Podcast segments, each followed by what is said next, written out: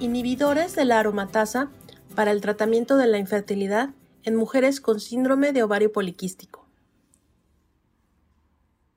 El grupo Cochrane de Ginecología y Fertilidad ha preparado más de 220 revisiones y en septiembre de 2022 un equipo de Alemania, Países Bajos y Nueva Zelanda actualizó una de ellas, que analiza el uso de un medicamento llamado letrozol para mujeres subfértiles con síndrome de ovario poliquístico anovulatorio. En este podcast se describen los últimos hallazgos.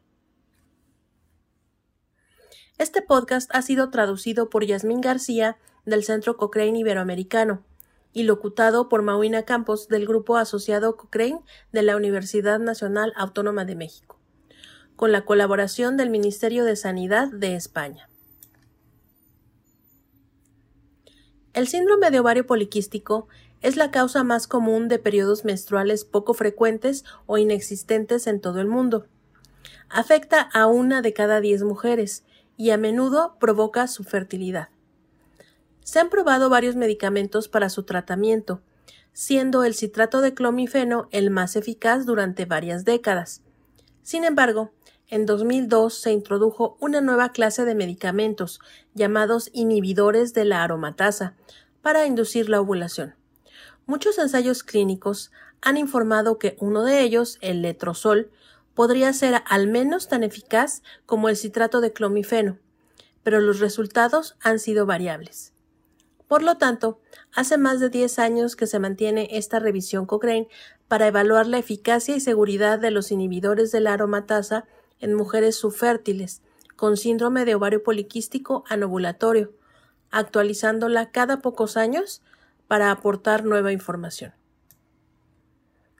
Para cada versión de la revisión se buscan los ensayos aleatorizados publicados y no publicados, en los que se utilizó un inhibidor de la aromatasa solo o junto con otros tratamientos médicos para la inducción de la ovulación en mujeres anovulatorias con síndrome de ovario poliquístico.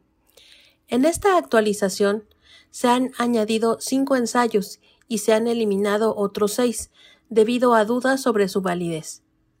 Esto deja un total de 41 estudios, que han reclutado a más de 6.500 mujeres subfértiles con síndrome de ovario poliquístico. Los desenlaces principales fueron la tasa de nacidos vivos, que se informó en 14 estudios, y la tasa de síndrome de hiperestimulación ovárica, para la que fue posible utilizar datos de 17 estudios.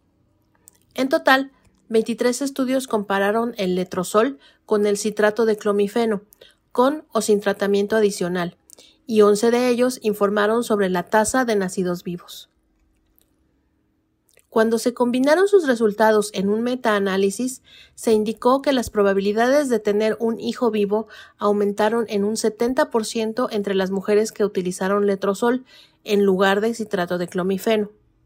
Además, hubo evidencia de calidad alta de que el síndrome de hiperestimulación ovárica se producía con una frecuencia similar con el letrozol o el citrato de clomifeno. Se pudieron utilizar los datos de 23 estudios para investigar la proporción de mujeres que quedaron embarazadas y se encontró un aumento del 70% con el letrozol. Cuando se dispuso de datos sobre los efectos secundarios no deseados, no hubo evidencia que permitiera diferenciar el letrozol y el citrato de clomifeno en cuanto a la tasa de abortos espontáneos o embarazos múltiples.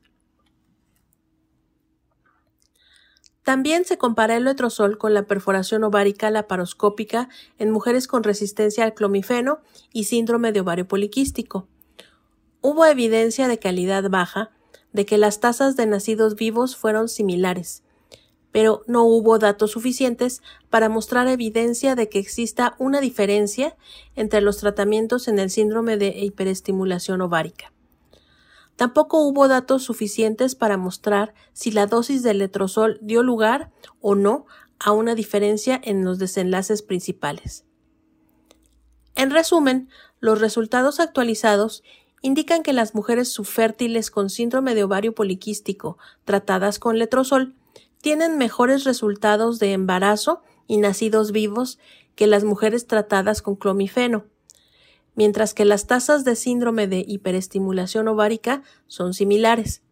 Sin embargo, quedan preguntas sin respuesta, como la incertidumbre sobre los efectos de las dosis de los inhibidores de la aromatasa, que se deben analizar en estudios que comparen diferentes medicamentos y dosis, y que comprueben si el uso de múltiples fármacos es beneficioso.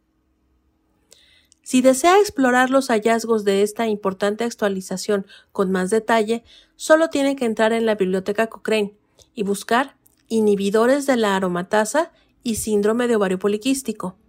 Allí también encontrará más actualizaciones de la revisión, a medida que se disponga de nueva evidencia y se aborden las incertidumbres actuales.